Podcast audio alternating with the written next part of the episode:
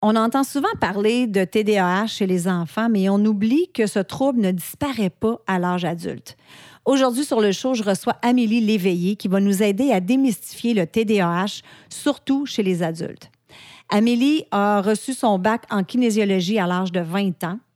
Suite à la naissance de sa fille, elle a fondé un café-boutique Maman et bébé qu'elle a vendu cinq ans plus tard pour épuisement professionnel.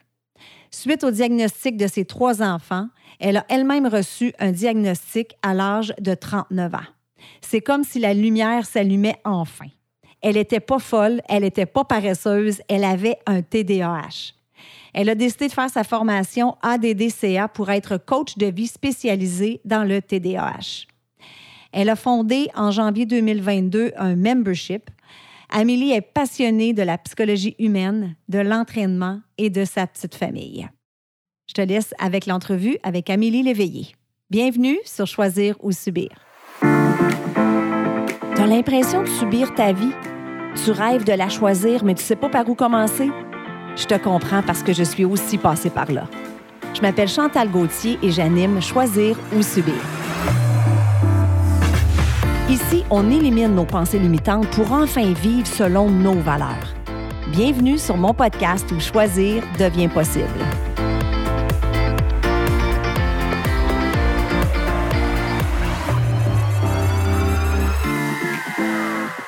Bonjour Amélie et bienvenue sur Choisir ou Subir. Hey, salut! Je suis vraiment très contente de t'avoir là. Juste pour mettre les auditrices en contexte, je suis tombée sur le profil Facebook d'Amélie et quand j'ai vu ce qu'elle faisait, je lui ai tout de suite écrit pour lui demander si elle voulait participer au show et elle a accepté. Donc, merci beaucoup d'être là.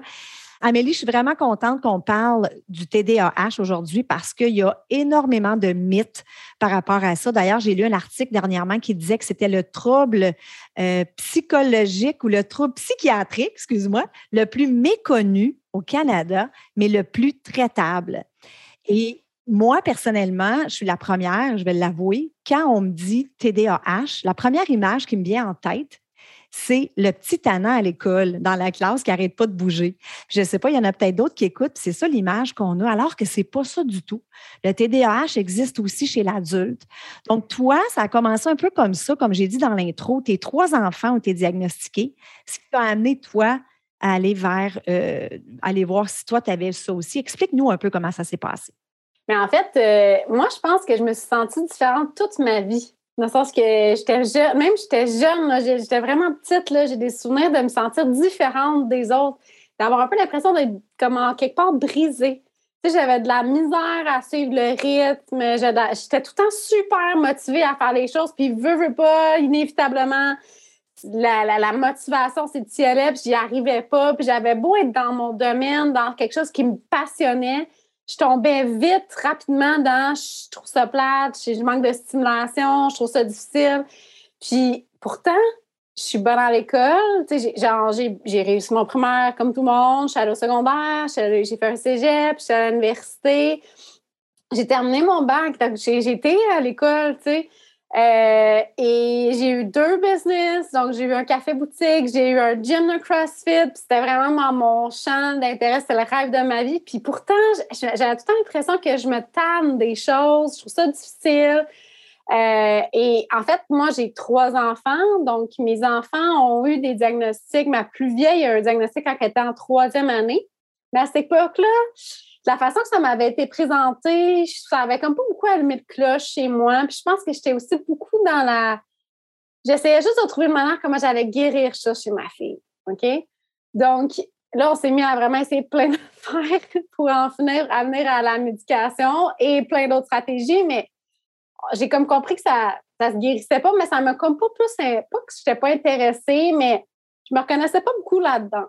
Puis en fait, c'est quand mon plus jeune, mon garçon, lui a eu beaucoup de défis, a beaucoup de défis à l'école. Lui a eu un enfant, on a, eu fait, on a fait faire son diagnostic quand il était en première année, donc très jeune dans, son parcours. il avait six ans et demi. Et là, on s'est dit, ben, tant qu'à ça, on va refaire celui de ma plus grande parce qu'on nous avait suggéré que vers la sixième année, on juste, on cristallise un peu le, diagnostic et son diagnostic est ressorti positif. Donc, dans le fond, j'avais déjà deux enfants sur trois. Puis c'est de la façon que ça m'a été expliqué la, neuropsychologue qui s'est occupée de, ce, de cette série de diagnostics-là, sa façon de l'expliquer, elle a vraiment expliqué de l'intérieur, comment l'enfant le, vit plutôt que comment on le perçoit. C'est là, moi, ça a allumé des cloches en dedans moi parce que je ne me reconnaissais pas nécessairement dans ma fille, dans ce que je percevais d'elle. Mais je me suis reconnue beaucoup dans ce comment elle m'explique qu'est-ce qui se passait dans la tête de ma fille? Là, on, a eu ma troisième aussi qui a eu un diagnostic. Et là, moi, je me suis mis à lire un peu de façon boulimique euh, l'information sur le TDAH. Et c'est là où je me suis dit, mais mon Dieu, je me reconnais. Mon conjoint, en même temps, en parallèle avec moi, il lisait un livre qui s'appelle Understanding Girls with ADHD, qui est quand même un, livre assez euh, solide sur le TDAH chez les petites filles. Et il me dit, mais c'est ton histoire de vie que je suis en train de lire. Ah. fait que ça a été tellement comme le, son de cloche qui m'a qui allumé par rapport à ça. Et là, je me suis mis à chercher et j'ai réalisé à quel point au Québec, on connaît peu le TDAH. Euh, on a vraiment une représentation du TDAH qui date, moi, je dirais, des années 90. vraiment le petit garçon tannant qui a de la misère à l'école, qui est turbulent, alors que c'est pas du tout la majorité de la présentation du TDAH surtout chez les filles, c'est très rare que ça se présente comme ça, mais surtout, ça ne disparaît pas à l'âge adulte. On apprend à vivre avec. Souvent, les filles, on masque nos symptômes, donc on arrive à paraître normal de l'extérieur, mais en dessous, c'est comme d'un canard, les petites pattes se font aller. C'est ça, parce que tu me disais hors d'onde que ça ne se présente pas de la même façon chez les garçons, chez les filles, puis ça ne se présente pas non plus de la même façon nécessairement chez l'enfant et chez l'adulte. Effectivement, effectivement. Dans le fond, il y a trois présentations types dans le TDAH. Il y a l'hyperactif, qui est le plus connu, euh, mais le moins fréquent. En passant, le, ah, profil purement hyperactif, c'est le plus connu, mais le moins fréquent. Il y a le profil inattentif, qui est un profil, en fait, dans le nom, ça le dit, c'est qu'on a une tendance à décrocher de notre environnement. On est très, très internalisé. On, est beaucoup dans notre tête. Donc, ça donne un peu l'impression que l'enfant est absent, si on veut. Tu sais, les, petites filles qui ont tendance à être dans la lune. Dans la lune, ouais. Exactement. C'est souvent comme ça. Puis, on a un profil qu'on appelle combiné, en fait, qui va présenter les deux caractéristiques, qui est plus fréquent chez le petit garçon. Donc, il va être capable de contrôler son besoin de mouvement, mais rendu à la maison, ça devient une tornade qui est le cas de mon fils. à l'école, il est super tranquille, puis à la maison, il n'est pas arrêtable. Donc, c'est les deux présentations plus typiques. Les petits garçons, oui, il y en a qui vont être vraiment purement hyperactifs, qui ne seront pas capables d'inhiber ça, même dans un contexte scolaire. Mais ça reste qu'une grande majorité vont arriver à contrôler la majorité de leurs symptômes à l'école. Chez les filles, elles vont juste passer inaperçues. Elles vont bien fonctionner à l'école. Et c'est plus tard, quand les hormones vont changer avec la, la, la, la ménopause. non, pas tout de suite, là. On parle de la puberté. la puberté, le mot que je cherchais. Que là, ça va venir parce que les, les hormones vont jouer sur les, les symptômes du, du, TDAH. En fait, ça va exacerber les symptômes. Et là, ben, ça peut arriver que la petite fille va avoir de la misère à l'adolescence à l'école, elle va se replacer. Euh, mais en fait, la façon qu'on le vit à l'âge adulte et à, l'enfance, c'est que en, en, adulte, on comprend mieux les codes sociaux, donc on apprend à contrôler davantage certains symptômes pour passer un peu plus inaperçu. Et euh, c'est génétique, j'imagine. Si toi, c'est quoi le pourcentage? C'est quoi les chances que si on a quelqu'un qui nous écoute en ce moment euh, qui, qui est TDAH, c'est que ses enfants soient TDAH? Est-ce qu'il y a des statistiques là-dessus? Oui, il y a des statistiques. Chez, dans le fond, un enfant qui a un déficit d'attention a 80% des chances que un de ses parents ait un déficit d'attention. Mais un parent qui a un déficit d'attention a 50 de, de chances qu'un de ses enfants ait un déficit d'attention. Donc, la prévalence génétique est quand même assez importante. Euh, c'est très rare que ça tombe de nulle part dans une famille. Par contre, souvent, ce qui va arriver, c'est que c'était pas connu avant. Donc, on ne diagnostiquait pas ça. Chez, chez nos parents ou nos grands-parents, on peut, je peux dire, ah, tu sais, un tel dans ma famille avait des symptômes qui s'apparentent à ça parce que maintenant, j'arrive à, cerner un peu plus euh, les gens qui, vivent avec ça. Mais il n'y avait pas de diagnostic à cette époque-là. Là. Est-ce que tu m'as dit que ton chum était aussi? Oui, on est une famille au complet? Ça doit être vraiment spécial chez ben, vous. Oui, puis en fait, c'est ça qui est fascinant, c'est que on est cinq et on le vit tous différemment.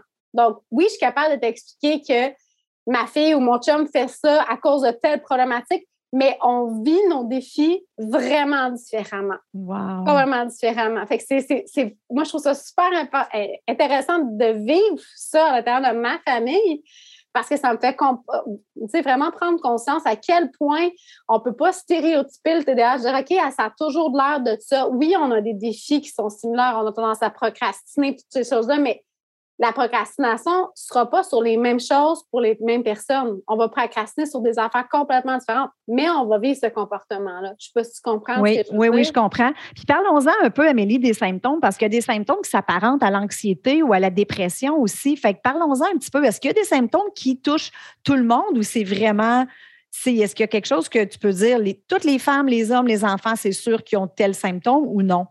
Bien, euh, il n'y a jamais de symptômes qui sont à 100% Dans le fond, de la façon que ça fonctionne quand on se fait diagnostiquer, c'est qu'il y a neuf critères. Euh, chez l'adulte, il faut, en, faut en cocher, je crois, cinq ou six euh, pour, pour qu'on puisse diagnostiquer. Ce n'est pas un autodiagnostic, tu ne peux pas t'auto-diagnostiquer le TDAH. Là. Ça donne une indique, une indication. C'est ça, ça donne. Mais le DSM-5, en fait, qui est, le, qui est le manuel de diagnostic de la psychiatrie là, pour euh, le, déficit d'attention, dans le fond, a cinq critères. euh, puis, on doit correspondre à, ces, à ces critères-là, en réalité. Par contre, chaque critère a des manières de s'exprimer chez les individus qui vont varier. Je vais donner un exemple. Les TDAH, on ne perçoit pas le temps. Donc, pour moi, hier ou demain n'existe pas. C'est maintenant. Dans mon, je suis pas capable de, je le comprends, je comprends ce que ça veut dire, mais je le perçois pas. OK? Ça a l'air bizarre à dire, hein? Fait que ça veut dire que tu es toujours dans le moment présent? C'est quand même bien. Plus ou moins. C'est pas exactement ça que ça veut dire. Exactement. Ça veut dire, en fait, que je ne suis pas capable d'activer mon cerveau pour lui demander de planifier mes vacances, par exemple. C'est un effort extrêmement difficile parce que mon cerveau est comme, ben oui, mais c'est pas le bon moment. On n'est pas en vacances en ce moment. En ce moment, on n'est pas là. Fait que lui, il veut pas s'activer. Fait qu'il va falloir que je fasse vraiment. J'anticiperai jamais qu'à un moment donné, on va tomber en vacances. Je le sais, mais mon cerveau n'anticipe pas ça. Et ça, souvent, ça va s'exprimer par les TDAH sont tout le temps en retard. Ça, c'est quelque chose qu'on entend tout le temps. Ah, les TDAH sont tout le temps en retard. Ils sont tout le temps en retard, les TDAH. Moi, je suis jamais, jamais en retard. Est-ce que tu dois te mettre des alarmes ou tu. Parce qu'en étant consciente que c'est quelque chose qui t'affecte, peux. Parce que moi, j'aime tellement pas ça, les gens en retard, qu'en fait, ce que je fais, c'est que je me mets en mode attente, entre guillemets. Donc, dépendant de, la, du rendez-vous puis de l'organisation de ma journée, je vais passer une demi-heure, une heure à être pas vraiment capable de faire quelque chose d'autre que d'attendre le dit rendez-vous. Okay. Ça longtemps t'attendais, là, tantôt? je commence à mieux contrôler cet aspect-là, moi, parce que là, je le sais.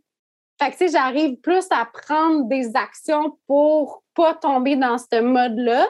Mais effectivement, quand j'ai quelque chose qui me stresse énormément, c'est un rendez-vous genre, euh, j'ai un gros rendez-vous très, très stressant, ben je vais avoir tendance à être plus dysfonctionnelle, genre de la misère à être productive, genre de la misère à m'embarquer dans quelque chose, j'ai tendance à procrastiner énormément.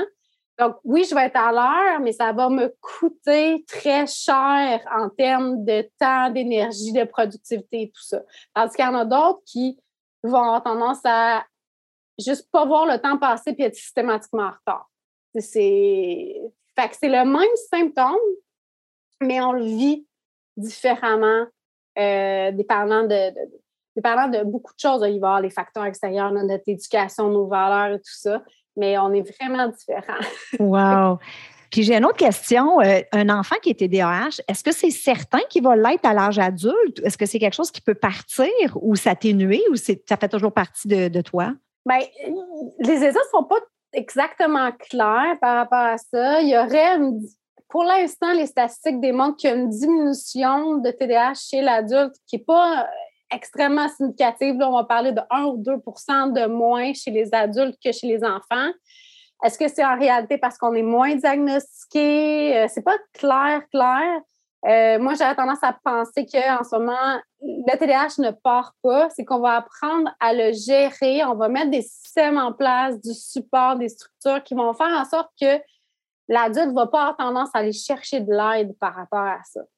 Donc, euh, il ne va pas ressentir de frustration par rapport à euh, j'arrive pas à atteindre mes objectifs, j'arrive pas à passer à l'action, parce qu'il va s'entourer. Mais ce n'est pas tous les adultes qui font ça. Les adultes qui arrivent à le faire vont fonctionner euh, toute leur vie sans jamais aller chercher le diagnostic. Fait ça force un peu les statistiques par rapport à ça souvent, chez la femme, en fait, on va retrouver euh, beaucoup de comorbidités comme euh, anxiété, dépression, qui va amener la femme, dans le fond, à aller chercher un diagnostic par la bande, parce que là, elle va avoir un diagnostic de dépression chronique, que ça fait 10 ans qu'elle est pognée là-dedans. Elle essaye toutes sortes de traitements, toutes sortes d'affaires, ça ne fonctionne pas. Puis là, des fois, elle va tomber sur des choses comme un podcast aujourd'hui, puis faire Eh, peut-être que je me reconnais là-dedans, puis d'aller chercher de l'aide parce que dans le fond, si tu ne traites pas le. Ben, quand je parle de traiter, je ne parle pas uniquement de l'aspect médication. Là. Mm-hmm. Traiter, je veux dire, prendre en charge le TDAH, si tu ne le prends pas en charge, mais ben, la dépression qui est là, qui est causée par le fait que le déficit d'attention vient rendre le fonctionnement de la femme difficile, ben c'est difficile d'être heureuse dans ta vie quand en fait tu te sens tout le temps frustré, tu n'arrives pas à passer à l'action, tu mets tout le temps tous tes rêves de côté. C'est extrêmement difficile, surtout quand tu rajoutes tes enfants dans le portrait. oui, bien c'est ça, j'allais, j'allais dire, parce que j'ai beaucoup de mamans qui écoutent euh, le podcast. Puis tu me disais, Ordonne, que souvent, c'est quand on devient maman, justement, parce que la charge de travail, puis le s'organiser devient euh, quasiment impossible. Donc, parle-nous un peu de ça. Ben, en fait, oui. Moi, ça m'est arrivé, euh, je le vois beaucoup chez mes clients, mais moi aussi, ça m'est arrivé. dans le fond, euh, les femmes, quand on a, le bébé qui arrive, là, la société actuellement, on, a très peu de support de la société envers nous. Puis pas juste ça, c'est qu'on nous demande de retourner très vite sur le marché du travail. Oui, on a les garderies qui sont là, mais ça prend, prend beaucoup d'organisations. Réussir à mettre ton enfant en garderie, quasiment que tu l'inscrives le jour où ce qui est conçu, là, pratiquement. Puis ça, c'est si t'es chanceuse. Euh, souvent, les restes, même si on tend vers une société plus égalitaire, c'est pas encore le cas. Donc, souvent, c'est la maman qui va se ramasser avec toutes les responsabilités, non seulement de l'enfant, mais de la maison au complet. c'est elle qui va se retrouver avec la charge mentale, qu'on parle, dont la charge mentale, mais c'est la réalité. C'est exactement là-dedans où le TDAH va jouer parce que nous, on n'arrive pas à planifier, on n'arrive pas à anticiper, structurer, euh, organiser. donc, c'est difficile pour moi de penser que je dois prendre des rendez-vous à l'avance pour euh, le petit parce qu'il a besoin d'un dentiste. C'est difficile pour moi de. Tu sais, je pense pas à ces affaires. Planifier tous les repas, tout ça, ça devient lourd. C'est extrêmement lourd. Et là, tu sais, dans le fond, tu ressens beaucoup de pression sociale, euh, de pression. Euh, c'est supposé d'être le rôle de la femme. Puis t'es poche dans le rôle de femme. Fait que c'est difficile de, de, bien vivre avec ça. Puis souvent, ils vont vivre une crise un peu de, c'est normal que tu vives mal avec ça, que tu te sens pas heureuse quand tu as l'impression d'échouer dans ce rôle-là, alors que c'est le rôle que tu es supposé de remplir, Puis quand tu comprends pas ce que tu as, la stratégie, c'est d'essayer plus fort. Mais ça ne marche pas avec un TDAH. Ça ne fonctionne pas d'essayer plus fort. Fait que, tu sais, puis souvent, le, milieu n'est pas toujours supportant, le, milieu ne comprend pas, mais pourquoi tu n'es pas capable, mais pourquoi tu n'y arrives pas, mais pourquoi? Puis ça fait que ça va amener la femme en crise en réalité. Tu sais, elle, va, elle fonctionner, elle va y arriver, mais ça va lui coûter tellement. Là, on va rentrer en épuisement parce qu'elle va avoir tendance à compenser ce qu'elle trouve qu'elle ne fait pas comme il faut en essayant d'en faire encore plus. C'est une roue qui tourne. Puis là, ben, elle veut pas, on finit, il finit s'épuiser. Puis ça finit, je ne vais pas dire tout le temps parce que ce n'est pas vrai, mais il y en a beaucoup qui vont ralentir leur carrière, complètement arrêter leur carrière parce qu'à un moment donné, tu, finis par te dire, ben, je suis plus capable d'y arriver. Là. Je suis pas capable de faire fonctionner tout ça. Puis quand les enfants vieillissent, tes enfants, quel âge toi? Moi, j'ai une fille qui a 22 ans, fait que je suis plus là. là.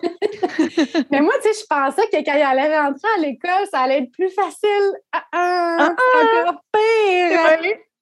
Chaque âge, chaque stade a ses, a Mais en plus, tu la lourdeur de, de le supporter à l'école. C'est pas juste le défi de l'enfant lui-même. C'est que là, tu dois supporter un enfant dans un système qui, qui dompte de plus en plus de problèmes dans ta cour. Ouais. Fait que ça finit par être euh, vraiment lourd à gérer. je suis certaine qu'il y en a qui écoutent, qui se disent Oh my God, parce que je t'écoute parler. Tu sais, on a parlé de procrastination, on a parlé de manque d'organisation, de structure.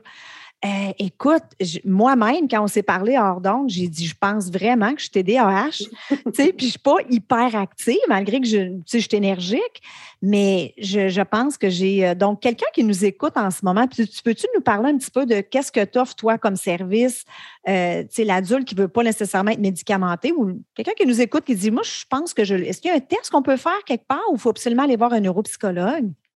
Mais en fait, si tu veux avoir un diagnostic, en fait, avoir un diagnostic officiel va être en général dans le but d'obtenir la médication parce que tu ne peux pas aller voir un médecin avoir une médication TDAH si tu n'as pas de diagnostic. Si ce n'est pas le désir de la personne, puis c'est correct parce que la médication fonctionne dans à peu près 80% des cas, mais tu as le droit là, de décider que c'est pas ça que tu veux explorer comme avenue. Il n'y a, pas de problème avec ça. Puis d'ailleurs, ça ne fonctionne pas avec tout le monde.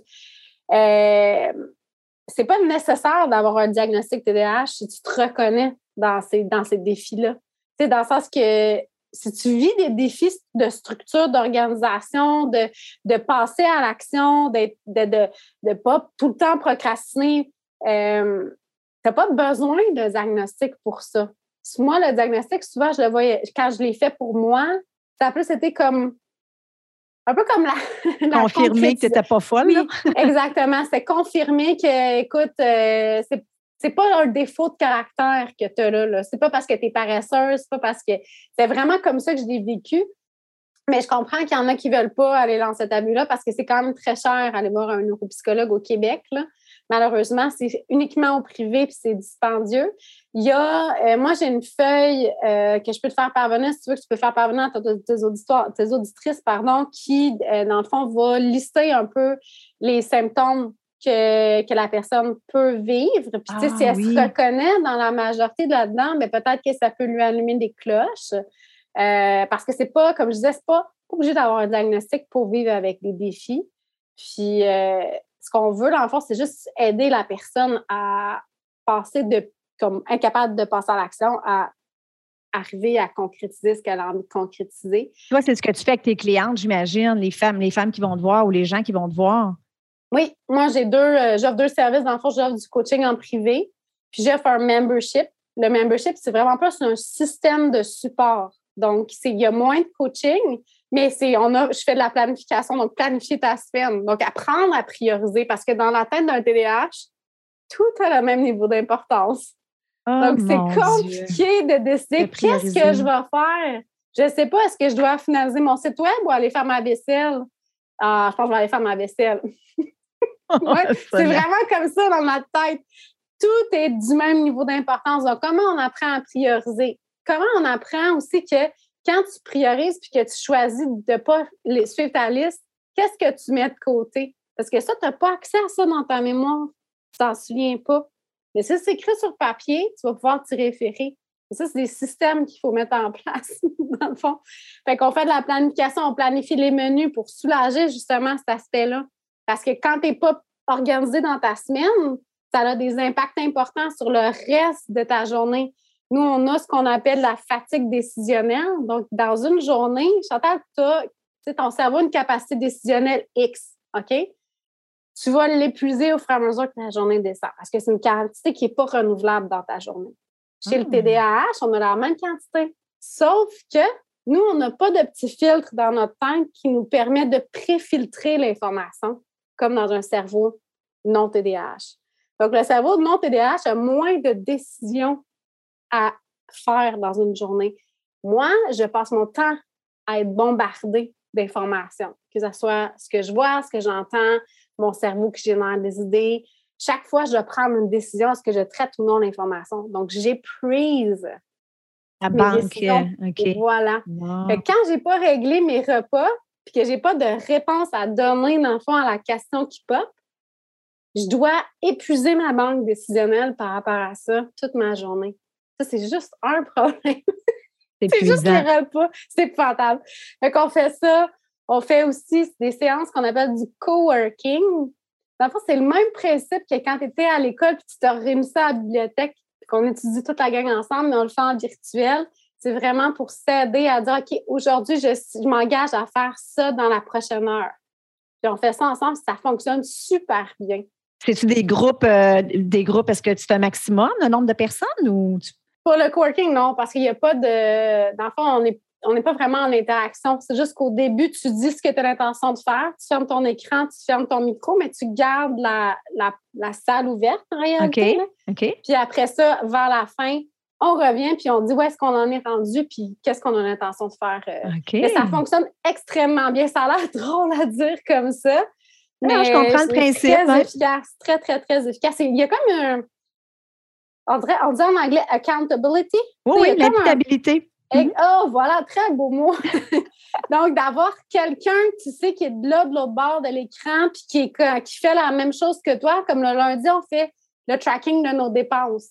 Parce que ça, tout, pratiquement tous les TDAH sont pourris en argent. Oh. on, a, on a ce qu'on appelle le ADHD tax, qui est en fait le principe qui est la plupart des TDAH vont payer plus cher, payer de l'intérêt perdre plus d'argent que les autres parce qu'on gère pas, on se désabonne pas, on retourne pas, on arrive en retard, on paye pas nos affaires à date.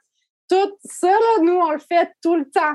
quand les deux dans le couple sont TDAH, le budget, il faut faire les ben, efforts. en fait, on fait des budgets, mais on ne suit pas nos dépenses. Fait que j'ai aucune idée si je le suis mon budget fait que je m'en souviens pas. C'est vraiment ça. Je m'en souviens pas. Quand je prends le temps de tracker mes dépenses, je me dis, mais ça n'a pas d'allure. Je suis allée 19 fois à l'épicerie en deux semaines. Je te jure que je m'en souviens pas. Je me souviens d'aucune de ces fois-là. Je ne mémorise pas ça. Fait qu'à chaque fois que j'y vais, je suis persuadée que c'est la première fois que j'y vais cette semaine. Ben voyons donc. c'est vraiment drôle. quand tu prends le temps de vraiment t'asseoir et de regarder ça, tu fais comme, ouh, finalement, J'étais persuadée que c'était correct d'y aller parce que je rentrais dans mon budget, mais en fait, j'ai bossé mon budget de je sais pas combien parce que je m'en souviens pas que j'étais allée hier, puis avant hier, puis avant hier. Puis, puis là, je parle juste de d'épicerie, là, mais ça peut être comme ça dans toutes les sphères de décision par rapport Ça, c'est quelque chose que vous, que vous faites ensemble dans tes coachings. Là. Vous faites un OK. Oui, on fait les finances, on fait les réseaux sociaux pour ceux qui ont des entreprises parce que gérer nos réseaux sociaux, là, créer du contenu de réseaux sociaux, là, ça peut être anxiogène pour certaines personnes. C'est extrêmement lourd. Donc, euh, ça nous aide de faire ça. J'ai à faire euh, de l'organisation. C'est ton tiroir Tupperware, là? Hmm. Tous les tiroirs Tupperware TDH sont épouvantables. Donc, prendre le temps d'organiser ça ensemble, ça l'aide. c'est vraiment des structures comme ça pour s'aider à. Tu sais, puis en étant en gang, ça permet aussi de dire je suis pas toute seule. Je suis pas toute seule à avoir de la misère avec ça ça, ça rend ça soulage tellement de voir que je suis pas toute seule à avoir de la misère. Je suis pas toute seule à trouver ça difficile. Je suis pas toute seule à m'être fait couper l'électricité. je suis pas toute seule à. Tu sais, c'est pas une blague, là. oh, OK, jusque-là, hein? Ça peut aller jusque-là. Parce qu'il y a différents degrés aussi de TDAH. Tu peux être légèrement ou moins non, ou non? Ou non, non, tu peux pas être légèrement. Tu l'es ou tu l'es pas. C'est juste que, comme je disais, les, les, les, les euh, défis vont s'exprimer différemment. C'est sûr que, tu sais, dépendant de ce en quoi tu es en charge, moi, mon conjoint, il était DH, mais c'est lui qui s'occupe de nos comptes. Puis lui, c'est quelqu'un qui est très tête là-dessus. Lui, les, affaires par rapport aux impôts, tout ça, tout est tête. C'était moi qui s'en occupais. Je pense qu'on aurait 10 ans de retard. fait qu'on a aussi, on a nos forces, nos faiblesses. Puis, tu sais, dans le fond, c'est aussi d'apprendre à répartir ça pour pas prendre en charge ce qui est vraiment problématique pour nous, tu sais. Donc, euh, c'est de se laisser aussi beaucoup de, beaucoup de douceur, d'empathie envers soi-même. C'est normal de passer tout droit. L'affaire, c'est qu'il faut trouver une manière de d'essayer d'éviter que ça arrive systématiquement. sais. Comment on peut éviter que systématiquement tu payes ton droit en retard ou je sais pas quoi en retard. sais. Fait que ça, ça se travaille, mais ça se ça se règle pas. Je sais pas comment dire ça. Je peux pas te donner un truc que du jour au lendemain, ça, ça arrivera plus jamais. Tu sais, le monde ça se travaille. Tu as juste à mettre des alarmes. Mm, c'est parce que t'as pas le bon agenda. Ah. Tu connais, j'en ai l'agenda. Ouais. c'est pas l'outil qui fonctionne. c'est la, c'est la compliance à l'outil qui est le problème parce que des agendas, euh, j'en ai acheté euh, tellement trop dans ma vie, puis des alarmes. Moi, je mets aucune alarme parce qu'en fait, si j'en mets, je passerais ma vie à juste gérer des alarmes. J'utilise pratiquement pas la technologie parce que tout le monde dit Ah, la technologie, c'est extraordinaire. Mais moi, je peux te dire, chaque fois que j'ouvre mon ordinateur, je fais pas ce que je suis supposée de faire avec mon ordinateur. OK. tu te laisses distraire par d'autres choses. Je me laisse distraire par plein d'affaires. Puis deux heures plus tard, je, suis en train de lire sur le mode de reproduction de la mouche, je sais pas quoi. Euh, parce, que ça, parce que soudainement, ça stimule l'intérêt de mon cerveau. Puis je m'en vais dans cette direction-là. Donc, Très intéressant. oh, wow. Écoute, je vais mettre ton site web, ton lien Facebook, puis oui, le formulaire avec les symptômes. Envoie-le-moi, je vais le mettre dans les show notes. Euh, fait que vous allez pouvoir cliquer dessus puis aller voir ça. Et euh, si vous avez un doute ou si vous aimeriez euh, travailler avec Amélie et vous faire coacher à ce niveau-là, toutes les informations vont être dans les show notes. Ah, écoute, merci, merci infiniment de ton temps aujourd'hui. Ça fait vraiment, vraiment plaisir. Merci à toi. Merci pour cette belle plateforme. Écoute, ça me fait tellement plaisir. C'était super le fun. Fait que sur ça, je vous souhaite une belle journée tout le monde et on se dit à la semaine prochaine. Bye bye.